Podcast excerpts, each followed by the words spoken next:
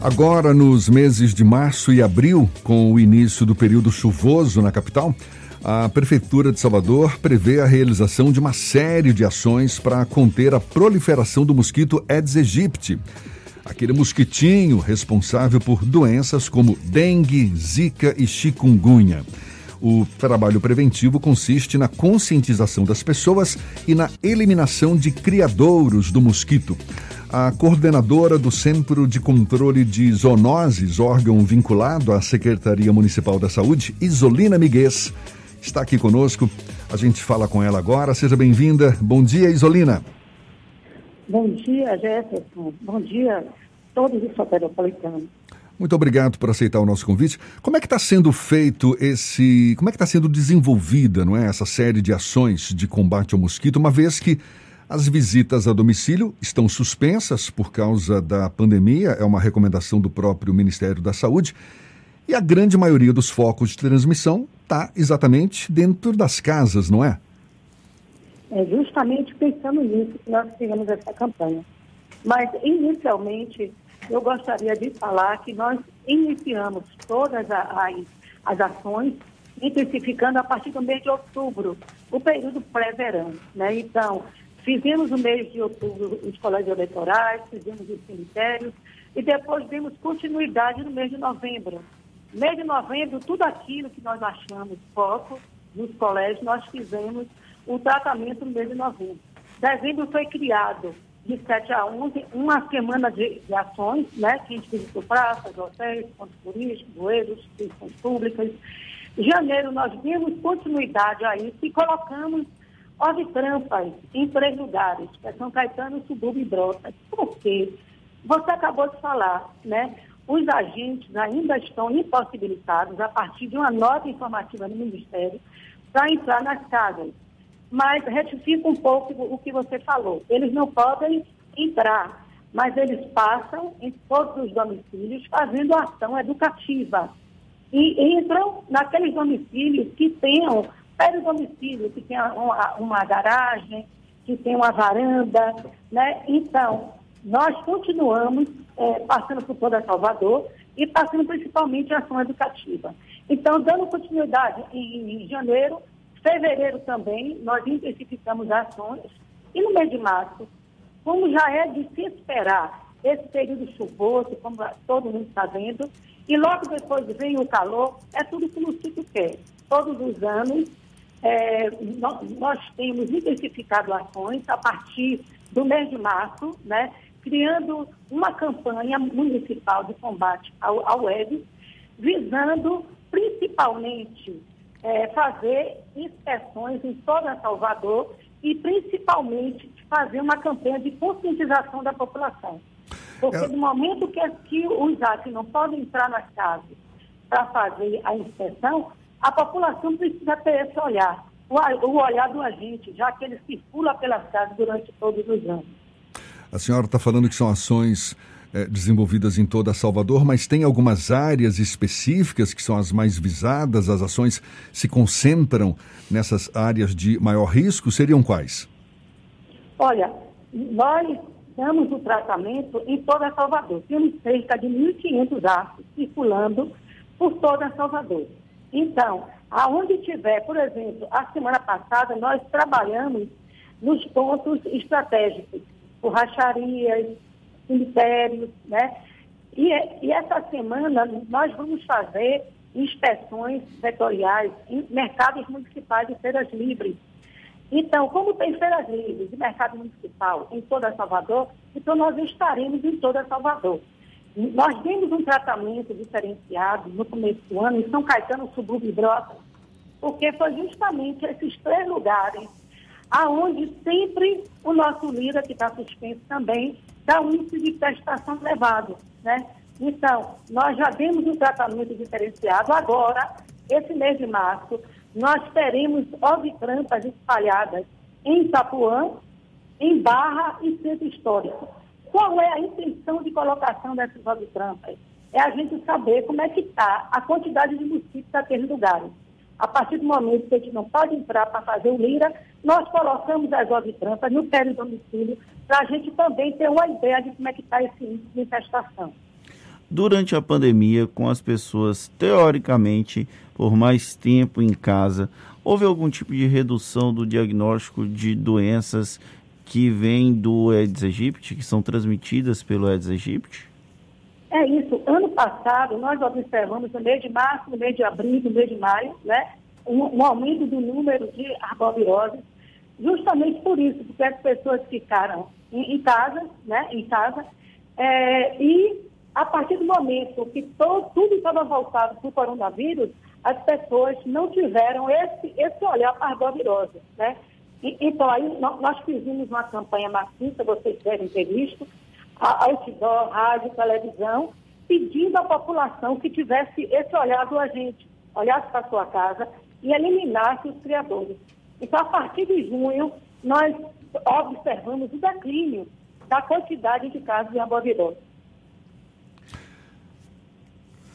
Você acredita que a partir dessa implantação de uma campanha massiva em 2021, isso que aconteceu em 2020 tende a não acontecer? Qual é a sua análise sobre o período de 2021? É isso. É, só re recapitulando um pouco, o cenário do, do, ano passado foi um cenário bem adverso. É, nós, nós tivemos, justamente no período que teria o, o acréscimo de casos de arbovirose, culminou com a pandemia de coronavírus, um vírus de transmissão respiratória. Então, tivemos um tempo para fazer as devidas adaptações, né, porque o, o Ministério tirou os aços de dentro das casas, né, passamos um período também sem inseticida no final de 2019, né, eu acho que todos devem ser lembrados. Então, tudo isso culminou para o que aconteceu no ano passado. Mas esse ano nós nos antevemos, começamos a intensificação desde o mês de outubro, a população. Então, estamos agora sensibilizando toda a população através dessa, campanha e esperamos, é claro, que com tudo isso não venhamos a passar o que passamos no ano passado. Tem uma questão também com a pandemia, que é a pressão sobre o sistema de saúde. É importante para a gente fazer uma campanha para a população mostrando, olha, as arboviroses, elas normalmente não causam nenhum tipo de consequência muito mais danosa do que a febre, aqueles sintomas mais leves. Mas sem a pressão, com a pressão no sistema de saúde, caso haja demanda por internação, isso fica ainda mais difícil, correto? Correto, com certeza. Mas é por isso que nós estamos fazendo essa campanha para evitar que isso não aconteça, né? O colapso do nosso sistema de saúde. Já que nós já, já estamos com o coronavírus já instalado, né? Nós não queremos também que venha a acontecer casos de arbovirose. Para gente... isso, eu peço de novo à população que se una a nós. Né? Tudo que tiver em sua casa, a grande dica é essa, o que tiver em sua casa que possa acumular água precisa ser descartado. Né?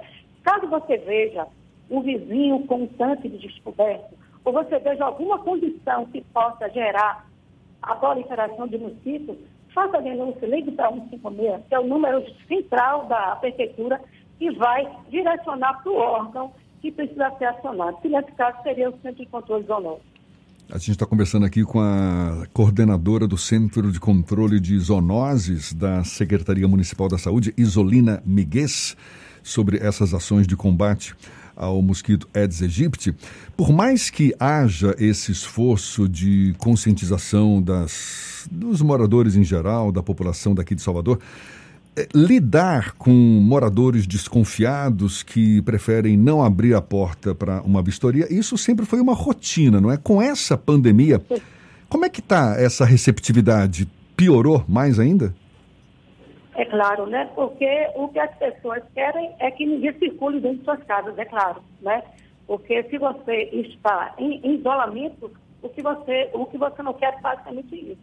Mas é o que eu digo, a população precisa estar receptiva, ninguém vai circular dentro de sua casa, mas você precisa ouvir as orientações e ouvir aquilo o qual os astros passaram a sua vida inteira fazendo e sabe fazer de uma forma muito efetiva, que é fazer a educação de saúde.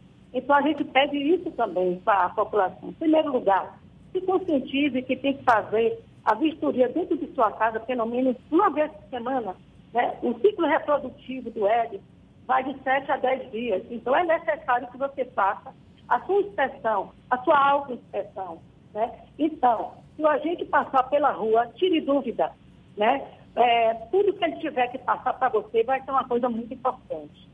A gente está falando aqui de conscientização.